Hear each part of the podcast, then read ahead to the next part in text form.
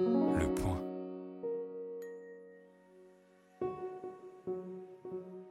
Bienvenue chez Les Contrariantes, le podcast des idées élevées en liberté. Bonjour Peggy. Bonjour Laetitia. Aujourd'hui, nous recevons l'avocate Sylvie Topalov. Peggy, je te laisse la présenter. Sylvie Topalov, bonjour. Bonjour. Vous êtes avocate, inscrite au barreau de Paris depuis 1976. Votre première spécialisation a été le droit de la famille, à une époque où vous étiez l'un des fers de lance de la section féminine du mouvement d'action judiciaire, une organisation d'extrême gauche fondée au lendemain de mai 68. Cet engagement euh, vous fera notamment organiser des, voyages à Amsterdam pour permettre aux femmes d'avorter avant la loi Veil. Et comme vous le dites dans un portrait que Baudouin euh, Échappasse du Point vous a consacré en mai dernier, je me rends compte rétrospectivement que si je suis devenue avocate, c'est pour porter la voix des femmes dans les prétoires. Vous vous orientez ensuite dans le droit social, et dans les années 90, la défense de travailleurs maliens sans papier, souffrant de graves pathologies pulmonaires, vous fait comprendre que s'ils sont si malades, c'est parce qu'ils ont inhalé des poussières toxiques sur le chantier de décontamination du campus de Jussieu, où ils étaient employés.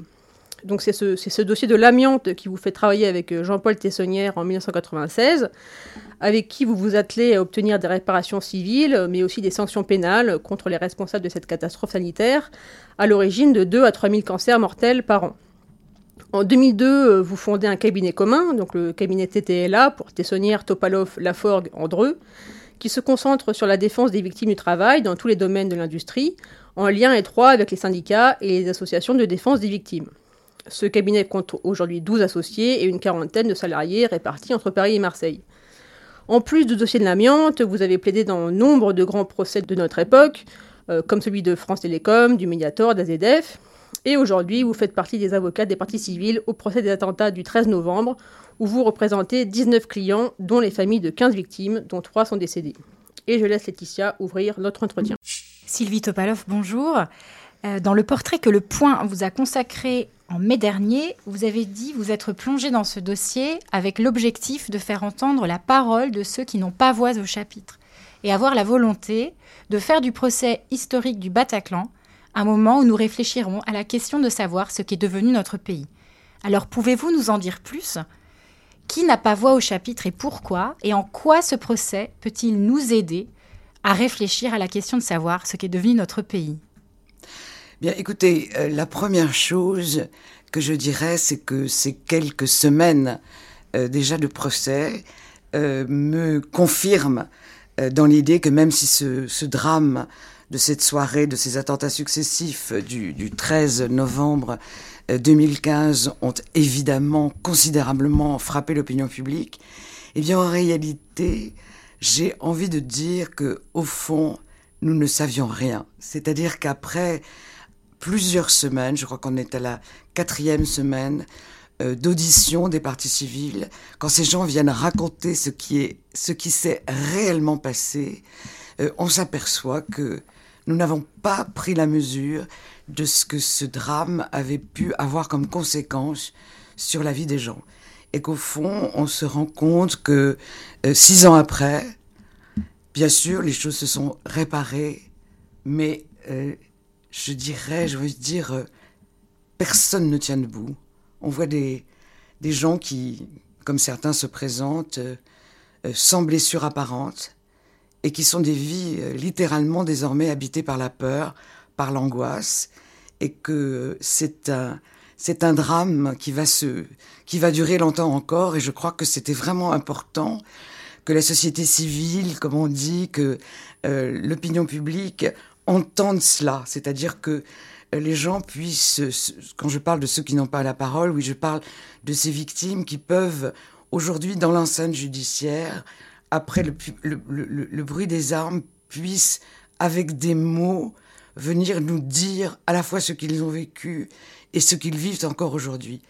Et je dois dire que l'expérience que je fais euh, dans ces jours d'audience est une expérience humaine absolument incroyable. C'est-à-dire que je, je, on entend des choses d'une, d'une émotion, d'une, d'une force euh, absolument incroyable. Il y a vraiment des gens dont je me dis, mais je ne, je n'oublierai jamais ces visages. C'est-à-dire que ce sont des gens qui souffrent encore et qui, euh, avec des mots, essaye de se sortir de, ce, de cette douleur pour qu'elle soit partagée, pour qu'elle pour qu'elle ait du sens et pour que les gens se rendent compte que ce drame n'est pas derrière nous, qu'il peut se reproduire et que c'est véritablement dévastateur. Je, vous donne une idée qui, me traverse depuis ces, quelques jours, c'est que pour dire euh, la gravité de ce qui s'est passé ce soir-là, tout le monde fait référence à la métaphore de la guerre. C'est-à-dire que c'était des vies on est dans un moment de gaieté, d'euphorie, euh, de danse, bon, toutes ces choses de concert de rock'n'roll qui ne me disent pas grand-chose à moi, mais enfin, je, finis par comprendre ce que peut recouvrir comme réalité. Et tout à coup, c'est des gens qui ne sont préparés à rien, puisque ce sont des gens qui, qui pensent ne pas avoir d'ennemis. C'est des gens qui aiment l'humanité. Et donc, ils sont saisis dans l'intimité de l'euphorie, de la légèreté de l'existence, ils sont frappés avec une violence que tout le monde dit, tout d'un coup, ils sont plongés dans la guerre. Mais la guerre, c'est pas ça. La guerre, elle est annoncée. La guerre, en général, même quand elle s'en prend à des civils, ne, ne les prend pas de face. C'est-à-dire que même dans une exécution, même dans une condamnation à mort, on bande les yeux du condamné. Mais là, des gens qui mitraillent des gens sans défense et qui sont à terre et qui continuent de, les exécuter, comme au Bataclan, des gens qui vont rester pendant deux heures et chacun a des mots pour dire ce qu'est le silence de la mort. C'est effroyable ce qui s'est passé. Je pense qu'effectivement, c'est quelque chose dont on n'avait pas pris toute la mesure. Alors, tout le monde a en tête le Bataclan, les tirs, etc. Mais vous imaginez ce que c'est de vivre deux heures avec des gens qui, qui, respire dans votre cou et tout d'un coup la respiration s'arrête. Enfin, on a eu des récits, mais incroyables. Et c'est extraordinaire, on s'aperçoit ce que peut être la force des mots. Les gens disent, on est très respectueux, le président ne montre pas d'image. C'est vrai, il n'y a pas d'image, mais ce que les gens disent, c'est, euh, j'ai presque envie de dire, c'est presque plus fort émotionnellement que les images. Il y a des silences parfois entre les mots où on, on, est saisi, quoi. Et ce moment, je crois vraiment que c'est important pour euh, les gens de, pouvoir euh, le dire, hein. peut-être pour que quelque chose se ferme, je ne sais pas, et qu'il y ait des gens pour l'entendre, et qu'il y ait là, pour le coup, moi qui ai tendance à être très sévère avec les magistrats, un président de cour d'assises qui est extraordinaire, qui est capable de rester huit heures dans une écoute bienveillante, avec juste de temps en temps la tête qui penche un peu, qui accompagne ça, c'est un moment humainement assez extraordinaire. Alors justement, quelle est la différence entre la, vérité, donc la, vérité, voilà, l'attentat ne fait aucun doute euh, pour personne, et la vérité judiciaire? Est-ce qu'elle est a une utilité particulière euh, pour les victimes? Et euh, n'y a-t-il pas des cas où les victimes en attendent trop de la justice? Par exemple, la réparation totale, psychique et matérielle du, du préjudice oui, vous avez raison. C'est une des grandes difficultés auxquelles nous sommes confrontés nous, par exemple, au cabinet, dans la défense des victimes. C'est-à-dire que, euh, évidemment, la, question de la réparation est extrêmement complexe. On est passé en France à des réparations symboliques, à des réparations financières, et puis à un côté jamais assez, si vous voulez. Donc, euh, il faut. Mais là, si vous voulez, c'est un procès où il n'est pas question de réparation financière, puisque la Cour d'assises n'est compétente que pour statuer sur la responsabilité pénale des accusés. Donc de ce point de vue-là, il n'y a pas d'interférence. Mais euh, je, crois que les gens ont envie de comprendre qu'est-ce qu'il y a dans la tête de ces gens, qu'est-ce qui s'est passé, où est le, à quel moment ça bascule? C'est quand même très très impressionnant d'entendre tout ça, en plus devant 13 enfin, ils sont 11 dans le box, ce sont des êtres humains. C'est-à-dire que quand on, croise leur regard, c'est quand même assez impressionnant que dans la même salle d'audience se côtoie cette douleur infinie qui croise le regard de quelqu'un qui, a une responsabilité dans tout ça. Donc euh, la, force de, de, de, ce qui se passe à ce moment-là est très grande. Et évidemment, alors sur les 11, si vous voulez, il y en a deux quand même qui contestent leur responsabilité, qui, soutiennent, c'est assez normal, qui considèrent, C'est assez normal. Bon, il, peut y avoir effectivement des innocents dans un box. C'est euh, le principe de l'état de droit, c'est qu'on va construire la vérité judiciaire qui va permettre de d'entrer en voie de condamnation. Mais euh, il y, a, donc deux d'entre eux euh, contestent farouchement l'appartenance à une association terroriste, ou l'autre, s'il reconnaît les faits qui lui sont reprochés, mais c'est très intéressant, il, est, il lui est reproché d'avoir fait procuré des faux papiers. Il reconnaît les faux papiers. Oui, j'ai fait les faux papiers. Mais pas un instant, j'ai pensé que c'était dans le cadre d'une organisation terroriste. Donc là, si vous voulez, il, dit, ça fait, ça fait six ans que je suis en prison. J'ai horreur de ça. Enfin, tout ce qu'il m'a raconté, je ne peux plus le supporter, arrêter. Enfin, il, va par moments jusqu'à demander, demander des excuses. Mais là, et un autre également qui dit, lui, je suis le frère du grand organisateur euh, Oussama euh, Attar, je suis son frère. C'est, moi, c'est pas lui, quoi. Donc, euh, le, débat est extrêmement intéressant parce que on est évidemment euh, chancelant, c'est-à-dire que moi, je sais ce qu'il y a dans le dossier contre eux, mais tout d'un coup, on, on, examine les faits différemment et qu'est-ce que vérité judiciaire va surgir de cette confrontation? C'est vraiment passionnant parce que tout d'un coup, on ne peut pas ne pas être un instant ébranlé, de regarder le dossier à nouveau à la lumière de ces déclarations d'innocence et de confronter ces déclarations à ce qu'on a comme élément matériel. Et c'est là, si vous voulez, qu'on survient cette, chose effarante qui est quand même la takia, c'est-à-dire l'art de la dissimulation dans l'islam, qui est une perturbation pour tout le monde, parce qu'on est constamment rattrapé. Enfin, l'art de la dissimulation qui, enfin, qui se pratique dans toutes les enceintes judiciaires.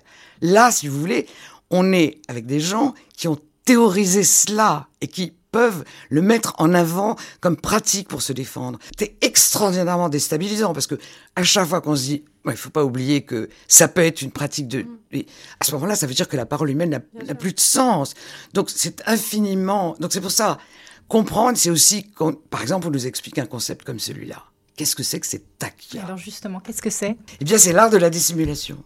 C'est-à-dire, je vais entrer dans la société, m'intégrer, dissimuler ce que je suis réellement. Voilà. Donc, euh, par exemple, j'en donne un exemple sous euh, couvert de, de, du travail qu'a fait Hugo Micheron, qui est un sociologue qui a, qui a écrit un livre extrêmement intéressant sur le, travail qu'il fait en prison sur les, les femmes, notamment euh, arrêtées enfin, qui sont en détention pour qui ont été condamnées pour des faits de terrorisme. Et, par exemple, elles sont capables de, d'être, de décoller les cheveux, de se coiffer, etc., de passer pour des femmes tout à fait normales, etc. Alors qu'en réalité, quand on va surprendre un échange de correspondance ou un échange verbal, en réalité, elles, elles ont intégrer le fait qu'il fallait être capable de se dissimuler pour mieux contourner et l'état de droit et la société occidentale, etc. Donc c'est extrêmement perturbant parce qu'on a l'impression que là, si vous voulez, il y a une rupture avec euh, le, lien humain est rompu. Mm. Si à chaque fois que quelqu'un vous parle, on se dit, oui, il est peut-être en train de... Vous voyez ce que je veux dire Enfin, donc, donc vous voyez qu'on est dans un procès où on va toucher à la question de l'islam, Qu'est-ce qu'il y a de singulier dans cette religion Notamment cela? Donc, euh, voilà. là, je, prends peut-être un petit bout de la lorgnette, mais enfin, on voit bien qu'on va euh, aborder euh, à la fois les questions religieuses, les questions politiques, et en même temps les personnalités de chacun. Qui sont-ils? Qu'est-ce que c'est que ce Molenbeek? Vous savez que le 22 mars 2016, il y a un attentat à l'aéroport et au métro de Bruxelles. Oui. 32 morts ce qui est un échec effrayant des, on va dire des autorités, belges quand même, puisque Abdeslam est en fuite, et on sait que c'est Abdeslam depuis le 18 novembre 2015. Pendant quatre mois, il se cache, il se cache à Molenbeek, mm. ou, ou, dans la commune à côté.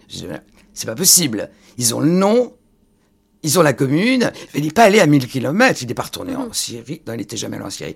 Il ne s'est pas éloigné pour mhm. faire. Ils étaient dans des caches à proximité de Molenbeek. Et on ne les a pas trouvés. Ils ont déménagé quatre fois. Enfin, ils ont déménagé, mais au vu, au su. en plus, il faut les nourrir. Une planque, c'est très. non seulement ça demande beaucoup d'argent, mais ça demande d'aller tous les jours euh, s'occuper de leur linge, leur amener des trucs, amener à manger, etc. C'est toute une organisation. Donc ça veut dire qu'il y a un quartier qui a couvert et qu'on n'a pas été foutu de les trouver. Et on n'a pas été foutu de les trouver. Ça a donné un attentat avec 32 morts quatre mois après. Donc c'est quand même une chose absolument effarante. Alors, pour commémorer l'attentat du 22 mars 2016, dans l'église de Molenbeek, il y a eu une cérémonie œcuménique avec euh, l'imam. Euh, on a fait une espèce de banquet républicain. Et l'imam a commencé par Allahu Akbar.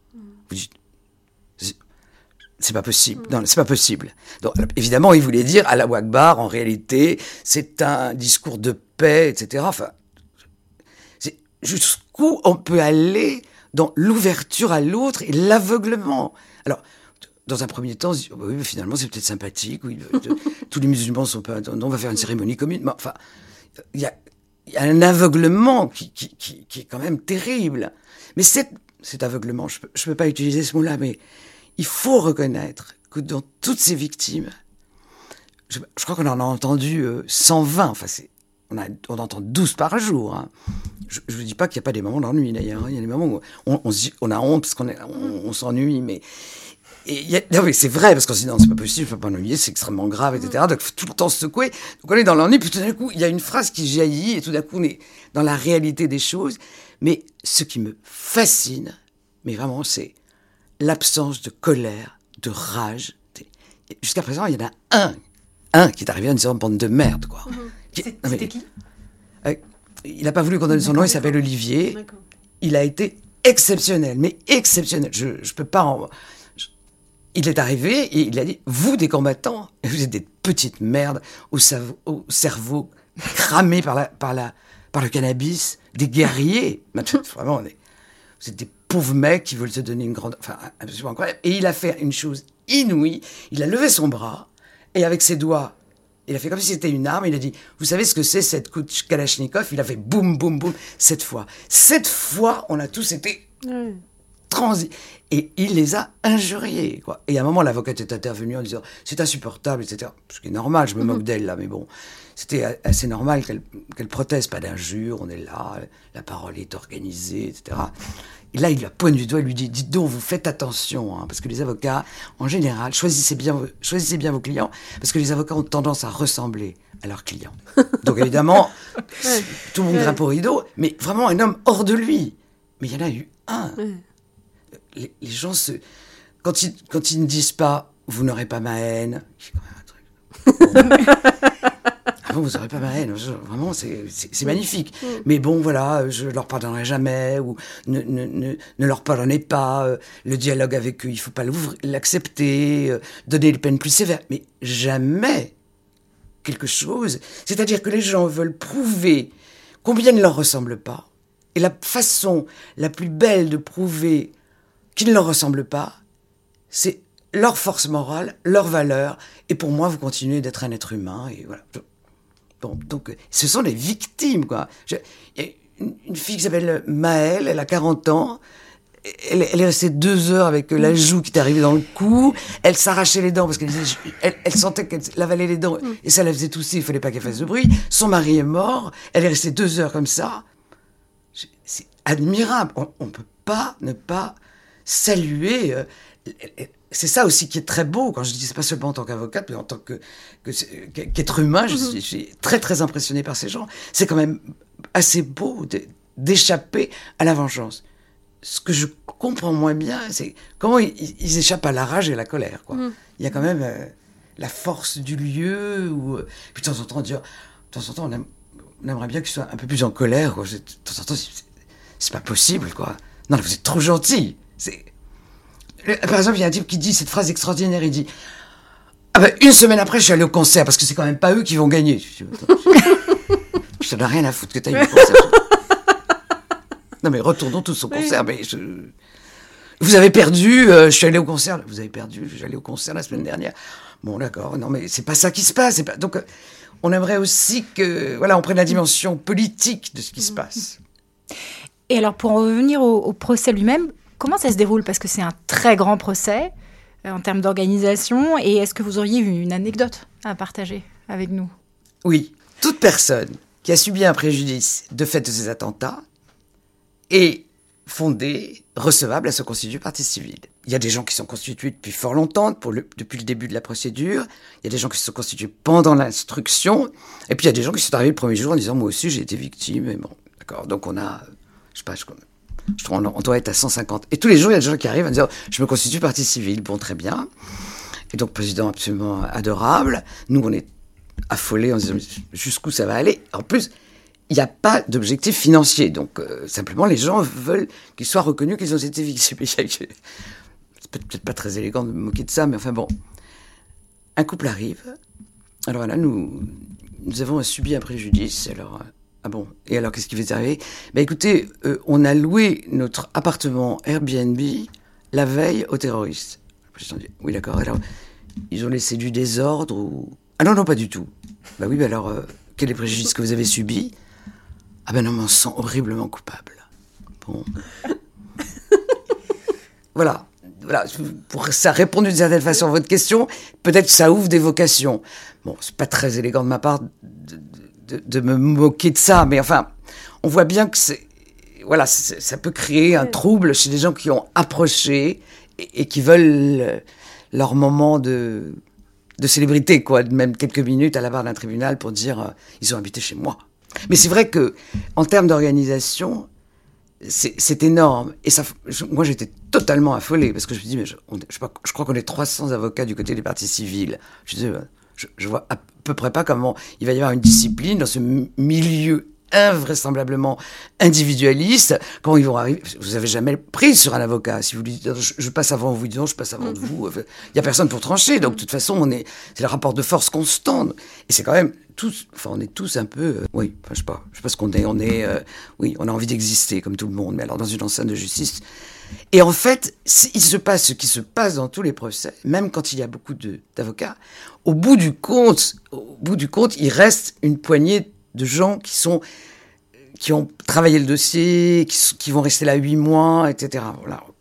On, commence par des, masses énormes, et puis petit à petit, chacun est à sa place, chacun joue le jeu, comprend qu'il peut pas prendre la parole trop longtemps parce que l'autre ne pourra pas la prendre, et donc le lendemain il pourra pas non plus. Donc les choses finalement se sont extrêmement bien euh, organisées. Il y a eu, il y a eu aucun euh, euh, dysfonctionnement, mais nous ne sommes pas dans l'affrontement puisque là, on les policiers sont venus expliquer ce qui s'était passé, rappeler leurs constatations matérielles pour qu'on comprenne bien comment les choses se, sont passées.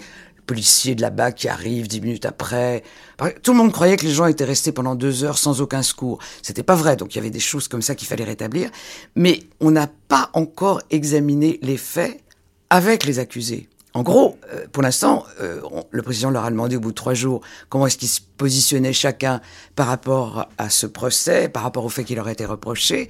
Et donc, on a eu quand même, enfin, ceux qui ont dit euh, je suis innocent, celui qui dit je vous parlerai plus tard, l'autre qui a dit je suis soldat de Dieu, etc. Bon. Donc au moins on sait où on va là, mais c'est tout. Donc le début novembre, la confrontation va commencer. C'est-à-dire que là, on va avoir leur personnalité, ils vont devoir poser... Ils, n'ont pas répondu à, la moindre question pour l'instant, puisque ça a été le moment des victimes. Comment est-ce que la, prise en, compte du terrorisme euh, a, évolué dans la société? Est-ce que vous estimez, euh, comme euh, Françoise Rudieski, qui, qui, était créatrice de SOS Attentat dans les années 80, que la prise en charge et le suivi des victimes d'attentats par l'État est déficiente? Déficiente? J'aime beaucoup cette femme. je, elle est là tous les jours, hein, sur sa chaise roulante. Hein. Mhm. Ça aussi, on pourrait dire que de simple fait, euh, les choses ont changé, cette solidarité quand même euh, entre les victimes. Sa présence là témoigne du fait quand même que les choses ont, changé. Bon, c'est pas le dispositif n'est pas complètement satisfaisant, mais quand même, il y a un système de solidarité nationale alors il y, a des situations conflictuelles où, il a fallu aller plaider. Souvent les victimes se sont se sont plaintes de la façon dont les expertises avaient lieu, se sont plaintes des psychiatres, de ne pas avoir une écoute suffisante. Mais on a quand même un fonds d'indemnisation des victimes du terrorisme. Ça veut dire que tout le monde a droit à une réparation par la collectivité, c'est-à-dire par l'État français. Donc le, le, pas est gigantesque et c'est elle qui a ouvert cette voie. Elle, a vraiment fait un travail absolument exceptionnel. On lui doit tout ça. Alors, par rapport aux objectifs, euh, il y a des choses à parfaire, mais les progrès quant à la prise en charge, à mon avis, quand même, ont été. Euh, on, fait des pas de géant ces dernières années, quand même. Mais je comprends. Souvent, euh, si vous voulez, quand vous avez un client qui va à une expertise médicale qui se passe mal, où on se met à contester. Alors, comme a indiqué le président, il faut quand même savoir qu'il y a 17 personnes qui ont été condamnées par un tribunal correctionnel parce que ce pas des vraies victimes. Hein. Des, quand même des timbrés qui ont entendu ça à la radio, qui ont foncé au Bataclan, qui sont mis mm. devant la porte et qui ont dit je sors. Enfin, l'âme humaine est insondable hein, quand même. Donc, alors évidemment, le président, pour excuser les errements ou les comportements des uns et des autres, a dit, mais enfin, il faut pas oublier que les fonctionnaires ont été confrontés quand même à des situations de mensonge, qui fait que nécessairement, après, on va dire, vous étiez au Bataclan, vous avez le ticket. Mm. Il y a des gens, vous leur dites, vous avez le ticket, foutez de moi, quoi. Comment ça, vous me demandez le ticket? Enfin, Évidemment, on comprend bien que quand on est, a été victime d'une telle folie meurtrière, qu'il y ait un fonctionnaire en face qui vous dit vous avez gardé le ticket euh, peut paraître totalement folle. Mais enfin, il y a aussi les nécessités à partir du moment où on a quand même euh, donné beaucoup d'argent, 1700 euh, victimes je crois. Évidemment, il y avait des critères qui exigeaient qu'on vérifie un certain nombre de choses. Mais je crois qu'effectivement, il y a eu l'exemple que je peut-être que je donnerais de dysfonctionnement épouvantable, c'est l'institut médico-légal et la façon dont les, les choses ont été annoncées. Parce que à la douleur, c'est ajouté qu'il a été très très très difficile d'identifier les corps. Et ça veut dire très difficile. Ils ont eu beaucoup de temps à savoir qui était, qui était pas là. Donc il y avait des homonymies. Il y avait une femme qui avait mis son, son manteau sur une autre qui était en train de mourir. Ensuite, quand la police est arrivée, on a cru que c'était celle-là qui, que les papiers qu'on a trouvés dans sa poche appartenaient euh, au corps. Donc, il y a eu des, des, des malentendus, des gens à qui on a dit mais non, il n'est pas mort, qui était mort, des gens à qui on a dit il est mort, mais non, il... Enfin bon, nécessairement, on n'était quand même pas préparé à avoir 81 cadavres à l'Institut médico-légal. Et à l'Institut médico-légal, ça a été un cauchemar. Les gens ont eu 5 minutes derrière une vitre pour voir leur mort. bon.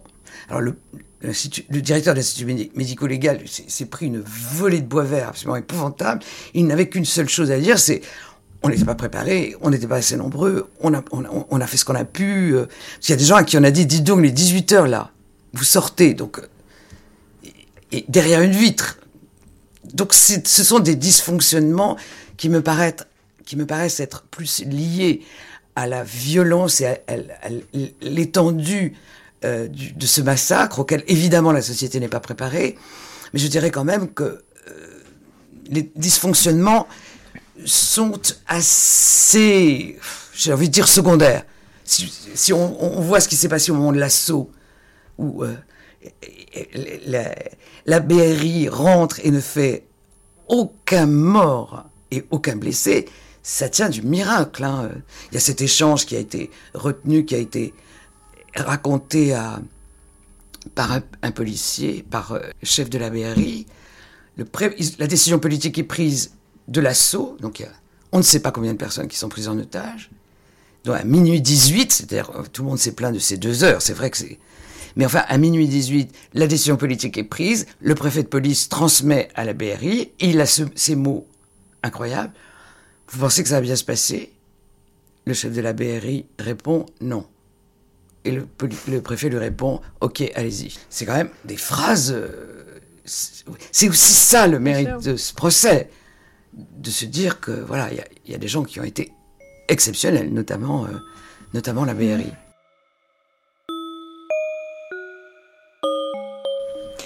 Alors, si vous le voulez bien, on va, passer au, procès France Télécom. Vous avez euh, représenté 13 parties civiles et le syndicat Sud lors de ce procès qui s'est tenu fin 2019. L'entreprise était accusée d'avoir transformé son organisation à marche forcée entre 2007 et 2010 en incitant les salariés à changer de poste, de métier ou même à quitter l'entreprise en utilisant des méthodes extrêmement déstabilisantes. Vous avez alors obtenu la première condamnation pénale de cadre dirigeant d'entreprise pour harcèlement moral institutionnel un tournant dans le droit pénal. Alors pouvez-vous nous en dire plus? Qu'est-ce que cela change du point de vue du droit et pour les employés? Et est-ce que vous êtes contente de ce jugement? Ah oui, ah oui, oui, oui, vraiment, c'était une victoire euh, extrêmement impressionnante. Parce que je, dois la vérité de dire que en 2009, quand c'est survenu ce, scandale euh, des suicides à France Télécom, et que ces syndicalistes euh, sont venus nous voir en, nous expliquant les méthodes euh, qui, étaient employées par la direction pour se séparer de 22 000 euh, salariés pendant une durée de trois ans sur un effectif de 100 000 salariés. ce qui nous expliquait paraissait tellement invraisemblable que réunir les preuves, prendre la responsabilité de porter plainte et pour le syndicaliste de signer une plainte pour harcèlement contre non pas votre chef de bureau qui vous emmerde parce que vous arrivez en retard et qui vous euh, harcèle et qui peut être... Non, contre le PDG d'une entreprise du CAC 40, euh, on, a quand même, euh, on a quand même un peu la trouille, quoi. Parce qu'on et on s'est dit, en réalité, la décision, c'est là qu'elle a été prise. Ils partiront, nous ferons ces licenciements de gré ou de force. C'est là qu'il faut taper. C'est là où on a pris la responsabilité d'une décision managériale complètement folle qui était de dire plutôt de faire un plan social et de licencier les gens, on va, on va faire ce qu'on appelle des départs naturels. Des départs naturels, ça veut dire quoi des départs naturels? Normalement, c'est des gens qui partent à la retraite. Bon, donc euh, il ne pouvait pas y avoir 22 000 euh, départs à la retraite sur un effectif de 100 000, 100 000 personnes. Donc naturel, ça voulait dire qu'on allait faire croire que c'était les gens qui voulaient partir. Mais pour faire croire que les gens voulaient partir, ça veut dire qu'on allait les pousser à partir. Donc on nous a raconté des choses mais tellement incroyables qu'on s'est dit non, là il faut, euh, on va pas faire un petit procès euh, avec deux personnes et, le chef de l'agence à, à, Toulon qui se serait mal conduit, etc. Non, il faut remonter la chaîne des responsabilités. Et donc c'est vrai que je, je peux pas dire qu'on avait peur, mais en tout cas, on a eu le sentiment d'avoir une responsabilité que euh, si on n'était pas capable de rapporter la preuve de ce qu'on avançait, euh, c'était quand même une, opération un peu risquée, quoi. Mais je, pense qu'on a vraiment eu raison de se dire, c'est une décision managériale, c'est pas une politique individuelle, parce que le harcèlement moral, il est toujours vécu entre une relation duel la victime et son chef de service. Alors maintenant, c'est la victime et ça peut être son collègue, puisque la jurisprudence a admis qu'il n'y avait pas nécessairement de, lien de subordination. Mais là, on passait à autre chose. C'est-à-dire que c'était une politique qui, en elle-même, là pour le coup, contenait un harcèlement systémique. C'est-à-dire le système était mis en place pour provoquer à tous les niveaux de la hiérarchie un harcèlement pour que les gens s'épuisent. Alors là, si vous voulez, c'est il y a des entretiens d'accompagnement au départ. D'abord, les gens qui travaillent sur France Télécom, c'est des salariés exceptionnels. Les gens de France Télécom ils sont incroyablement fiers. Ils ont mis le téléphone partout en France. Ah bon, oui. Enfin, ils sont, c'est des gens particulièrement attachés à leur entreprise, quoi. Le, facteur, la diffusion du téléphone. Je parle comme si j'étais très vieille, mais ce que, je suis. Mais enfin bon, je voyais bien qu'on avait affaire à des gens vraiment très fiers de leur, de leur outil travail. Donc, a priori, ils ont pas envie de partir. Donc, euh, quand on leur dit, il faut que tu ailles euh, voir le, les services d'accompagnement, d'accompagnement de quoi? Je, je, pas de non. Alors dans le, faut, voir ce que c'était dans les dans les l'accompagnement. C'est mais est-ce que tu es sûr que tu vas faire ta vie à France Télécom euh, euh, non mais t'as regardé les annonces, je dis, mais pourquoi je regarderai les annonces? Non parce qu'ils demandent un maître nageur à la piscine. Enfin, c'est aussi bête que ce que je dis quoi. Enfin, ou alors par exemple sur votre ordinateur tous les matins vous arrivez au, boulot à 9h et là pendant 10 minutes vous avez toutes les annonces de, de travail dans la région. Et les gens ils disent, je ne veux pas partir, mais pourquoi enfin, Donc c'était cette politique-là qu'il fallait dénoncer. Alors, elle avait été mise en place par le chef d'agence, qui avait organisé les cellules d'accompagnement, etc. Mais euh, c'était le résultat d'une politique menée euh, très haut. Alors, évidemment, là où on a une chance incroyable, c'est que ces, ces, ces, trois dirigeants contre lesquels nous avions nommément porté plainte, parce qu'on voulait surtout pas tomber dans les qu'on nous renvoie au niveau inférieur, enfin cadre ou agent de maîtrise,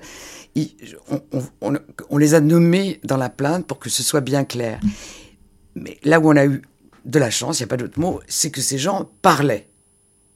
Et donc, euh, il y a eu une conférence organisée auprès des cadres, et Lombard, qui est un homme certainement dans la vie très sympathique, et certainement, oui, un homme charmant, il, se lâche, quoi. Il dit, euh, ben voilà, il va falloir faire 22 000 départs, et s'ils ne sortent pas par la porte, ils sortent par la fenêtre. Enfin, d'une naïveté. Ce qui s'est passé, enfin, au sens figuré. Et, ce qui s'est exactement passé. On avait la preuve que ça avait été pensé, réfléchi, mis en place, justifié et décliné à tous les niveaux de la hiérarchie. Je pense que, euh, voilà, peut-être que la leçon qui a été tirée par les employeurs, c'est que quand on met en place des politiques comme celle-là, on essaye d'enrober un peu les choses, de pas les dire comme euh, et, de faire passer un tel message. C'est vrai qu'ils ont, ils ont là, ils ont vraiment failli parce qu'ils ont déclaré euh, pour mettre en place leur plan Act et leur plan Next, qui était l'accompagnement le, social, ils ont fait des déclarations qui se sont évidemment retournées contre eux et qui tenaient sans doute à une certaine maladresse. Ils auraient pu euh, ne pas euh, être si directs et on aurait eu plus de mal à mettre en mm. cause leurs responsabilités. Parce que souvent, c'est moi je ne savais pas, c'est pas à mon niveau que ça s'est passé, etc. Mais là, ils en avaient trop dit d'une certaine façon. Donc ça, ça a été Bon, il a quand même fallu trois mois de procès, mais, mais trois mois de procès, là encore, parce que je pense toujours que euh, ces procès, c'est le moment où, où, les victimes peuvent s'exprimer. Donc, je, vais pas, c'est difficile de faire des rapprochements, mais là aussi, dans le procès de France Télécom, toute la dimension euh, de, témoignage a été vraiment très très importante parce que souvent on a du mal à comprendre que celui qui se suicide pour le travail, c'est en général le meilleur travailleur, c'est celui qui le qui veut bien faire.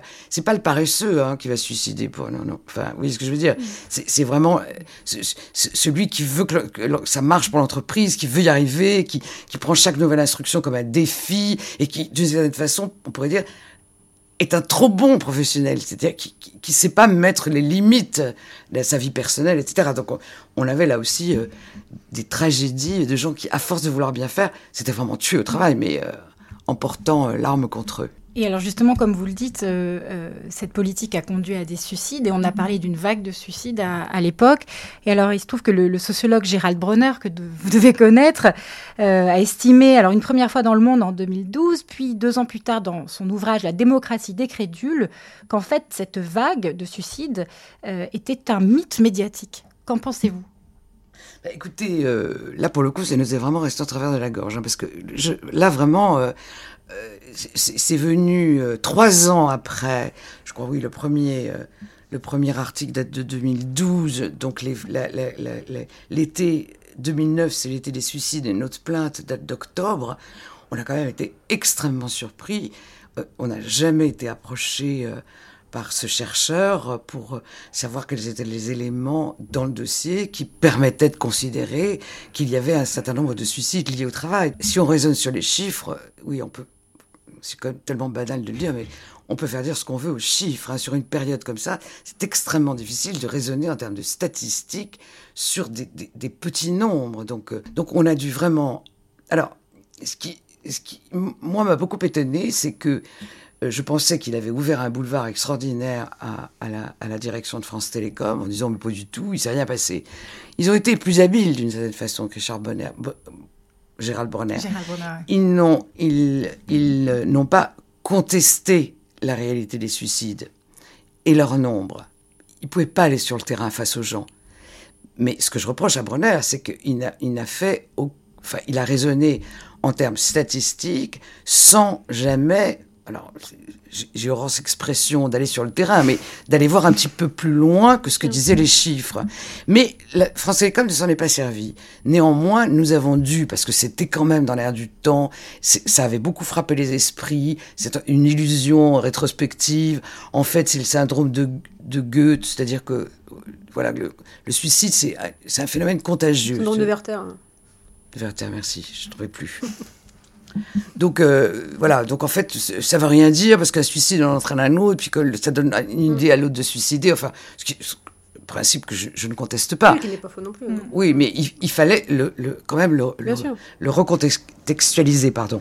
Et donc on a quand même eu dû passer une journée entière à faire venir, nous, des gens, des sociologues, qui ont discuté la méthode de travail de, de Gérard Bronner, mais il n'y a pas eu de confrontation comme on l'aurait souhaité, puisque c'était quand même pas à nous de le faire citer comme mm. témoin. Donc on a fait venir des, des, sociologues qui ont discuté sa méthode de travail pour euh, faire tomber euh, cet argument qui, en réalité, consistait à dire que c'était rien passé, que c'était une bulle médiatique.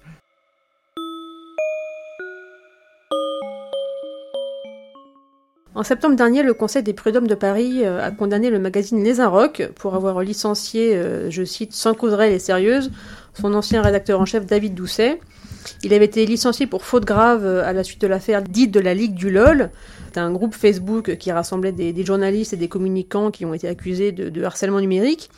Sous la pression, Doucet avait admis avoir été l'auteur de deux canulars téléphoniques dans le cadre d'une émission télé et avait fait amende honorable sur Twitter, en vain. Euh, vous étiez son avocate lors de ce procès. Euh, comment comment êtes-vous arrivé euh, à le défendre? Et comment des, comment des licenciements aussi abusifs peuvent-ils avoir lieu alors que l'employeur sait pertinemment qu'il perdra au prud'homme? Et enfin, dernière question, pourquoi ne pas imaginer une association des victimes du journalisme? Ah, c'est intéressant ça oui, parce que pour, pour moi, euh, en tant qu'avocate, euh, c'est quand même, c'est très bien de travailler avec des associations. Et ça, ça ne veut pas dire qu'on on n'a pas un contact direct avec la personne qu'on défend. Mais en même temps, une association, ça permet de conceptualiser, de réunir les énergies, que les gens, qu'il y ait une entraide, qu'il y ait des, des, des, confrontations entre les points de vue. Donc, euh, ce serait très bien une association de victimes des journalistes. Mais cette affaire a été, elle a été extrêmement difficile. Mais alors vraiment, on s'attendait pas du tout à ça en réalité, parce que les choses étaient assez simples. Il vraiment les Arocs ont cédé à la pression folle des réseaux sociaux. Euh, terrorisés qu'ils étaient parce qu'ils avaient fait cette couverture euh, sur Bertrand Cantat quelques mois avant, donc il fallait redorer son, son, blason féministe. Donc ils se sont rués sur ce truc trop beau pour dire non, on licencie David Doucet parce que euh, il appartient à la Ligue du LOL. Ça n'avait pas de sens. Donc euh, c'est je, ne suis pas entré dans ce procès avec beaucoup d'inquiétude parce que ceci paraît le vendredi, dans la soirée et le lundi matin, quand il arrive à 9h du matin, tous ses réseaux sont coupés, etc.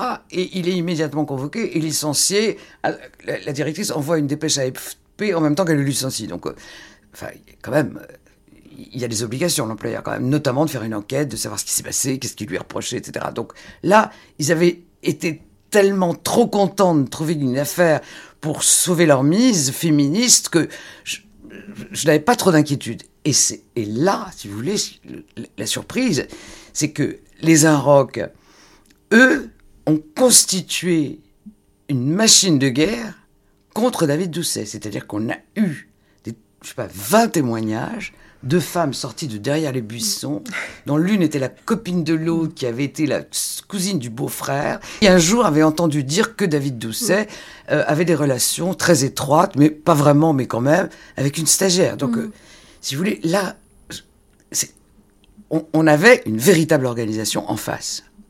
Et que les Arocs se soient euh, prêtés à ça. Par exemple, curieusement, on retrouve dans cette procédure une telle qui fait partie des plaignantes contre Poivre d'Arvor. On retrouve, comme par hasard, je ne vais pas hésiter à la nommer d'ailleurs, Iris Bay, mm. qui connaîtrait David Doucet, dont elle pourrait dire qu'il était un patron harceleur. Ah, tout ça est, c'est, venu de toutes parts et il s'agissait incontestablement d'une, d'une, une organisation militante qui souhaitait faire avancer une cause au travers du licenciement d'un salarié, c'est-à-dire qu'on aboutit quand même à des choses folles.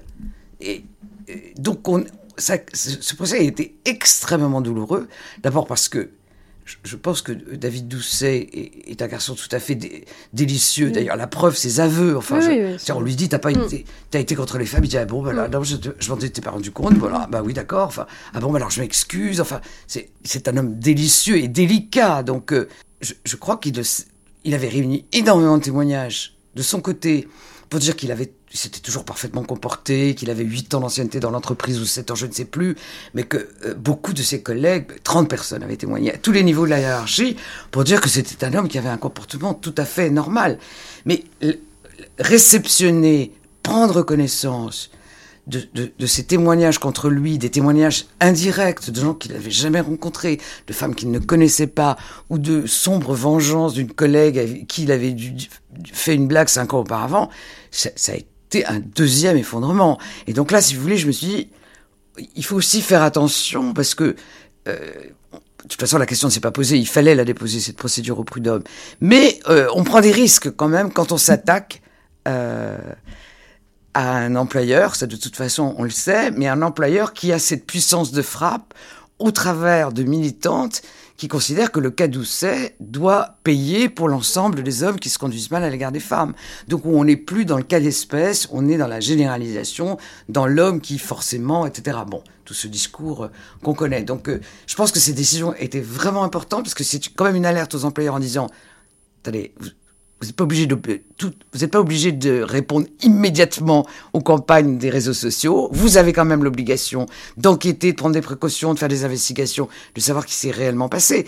Il ne pouvait pas vous contenter de dire, comme l'a fait les Arocs dans un premier temps, mais regardez tous les SMS qu'on a reçus. On s'en fout, les SMS que vous avez reçus. C'est, c'est pas le problème, c'est qu'est-ce qu'il a fait. chacun sait quand même aujourd'hui qu'une campagne sur les réseaux sociaux ne dit pas forcément la vérité sur ce qu'est la personne qui est accusée. Donc, mmh. euh, voilà, mais ça n'a pas été sans mal. Mais je dois quand même à la vérité de dire que cette euh, décision de justice obtenue euh, dans les larmes euh, a finalement été une véritable victoire puisque les Inrocks ont accepté la décision. Ils n'ont pas fait appel. Ah, Et ça, c'était quand même. je crois qu'ils ont ils ont compris qu'ils avaient quand même un dossier qui était, qui était problématique, qui était trop militant, qui n'était pas un dossier sérieux.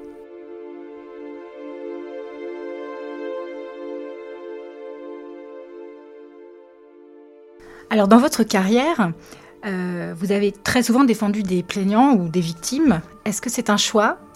Et est-ce que vous comprenez vos confrères qui au contraire sont attirés par les accusés? Non, c'est pas un choix. Moi, j'ai pas de problème à défendre les accusés. C'est vraiment là pour le coup, je me suis pas dit un jour je vais être avocate des victimes. C'est la vie, c'est rarement comme ça. Déjà, avocate, euh, il y a toujours quelque chose qui, est lié au hasard. Là, en l'occurrence, la fac de droit était dans la rue chez mes parents, donc euh, franchement, euh, comme vocation, c'est pas terrible. Donc, je... les hasards ont fait que, au travers du dossier de l'amiante, où j'avais défendu des travailleurs de l'amiante qui étaient tombés malades, où on a, on a engagé ce, procès qui a duré des années et des années, euh, on, a, on a créé comment dire, une stratégie particulière. C'est-à-dire que au lieu, on s'est dit que au lieu de déposer un dossier qu'on irait porter jusqu'à la, la, Cour de cassation, il fallait au contraire arroser toutes les juridictions de France du plus de dossiers possible pour qu'on prenne la mesure du caractère collectif du scandale qui s'était produit. Mais euh, parce que quand on arrivait dans des, dans un village de Tian, par exemple, où il y avait une usine éternite, les gens, on lui disait, mais il y a beaucoup de gens qui sont morts de l'amiante. Enfin, c'est quoi? Non, mais venez avec nous au cimetière. Donc, on faisait des visites de cimetière. Effectivement, il y a des gens morts à 40 ans. Enfin, on se disait, mais qu'est-ce que ce truc? Mais pourquoi on sait pas ça? Enfin, donc il y avait quelque chose d'invisible là, et on s'est dit, la seule façon de le faire, c'est qu'on dépose des dossiers partout, quoi. Mais c'était une organisation euh, épouvantable, et puis de toute façon, c'était des gens qui n'avaient pas de moyens du tout. Donc, euh, il fallait leur dire, euh, bah, écoutez, on y va, et puis si on gagne, euh, on, verra à ce moment-là la question des honoraires. Et effectivement, cette stratégie a fonctionné, on a pu rendre visible cette catastrophe sanitaire qui était l'amiante, et du coup, bah, euh, ça d'autres plaignants sont venus pour qu'on remette ce système en place. Donc on l'a fait sur les essais nucléaires, on l'a fait, parfois ça n'a pas marché, hein. les victimes des éthers de glycol, les enfants qui sont explosés, parce que la mère est explosée, c'est un dossier où on a échoué. Donc c'est... Mais on, sait petit à petit, cette expérience-là euh, nous a permis de développer euh, ce contentieux particulier et qui fait qu'aujourd'hui, effectivement, on est devenu un cabinet spécialisé dans la défense des victimes, mais pas, en général pas des victimes individuelles, c'est plutôt dans des contentieux euh, collectifs.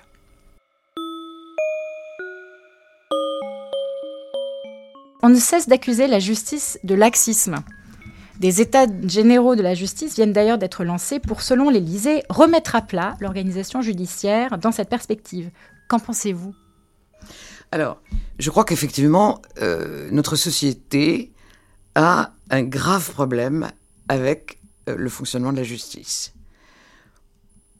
Il y a une euh, judiciarisation que tout le monde constate. Enfin, je, ferai simplement référence à la mise en examen de Agnès Buzyn, c'est-à-dire qu'aujourd'hui, les politiques sont menées sous, sous le contrôle des juges. Non, contrôle démocratique, c'est pas les juges, hein, c'est le Parlement, il y a des commissions parlementaires, mais c'est certainement pas la justice. Donc euh, il y a une crise, mais je dirais qu'elle est à tous les niveaux.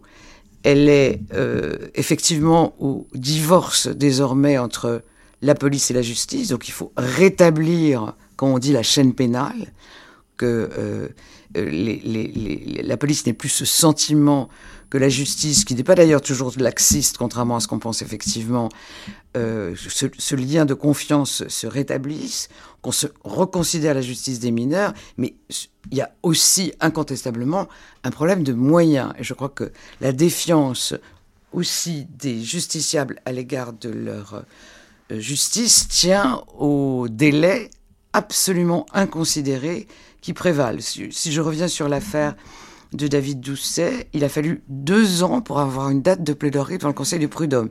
Donc quand je dis que c'est une chance que euh, les Arocs n'aient pas fait appel, un appel, ça nous mettait à quatre ans, avec un pouvoir cassation à six ans, c'est indécent. C'est-à-dire que la justice, et ça, ça vaut pour la justice pénale, comme la justice civile, comme la justice prud'homale, les délais rendent les décisions, enfin, enlèvent tout leur sens euh, à la décision de justice. Donc euh, voilà, il faut repenser le système, incontestablement. Euh, les décisions de nature politique sont quand même extrêmement inquiétantes.